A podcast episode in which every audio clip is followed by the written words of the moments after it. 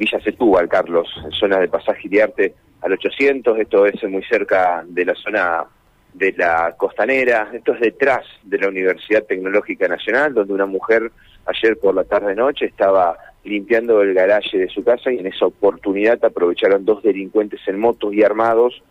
para tratar de ingresar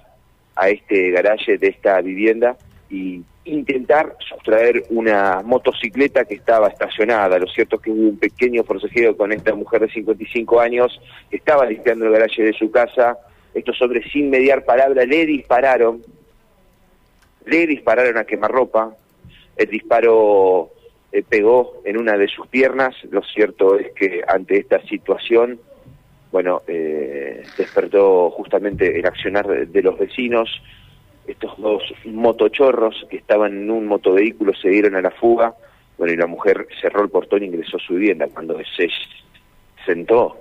en el sillón de su casa para tratar de entender un poco el dramatismo de la situación, con la adrenalina que genera esta situación, estas circunstancias, bueno, allí se dio cuenta que comenzó a sangrar en una de sus piernas en el disparo de impacto de bala que había pegado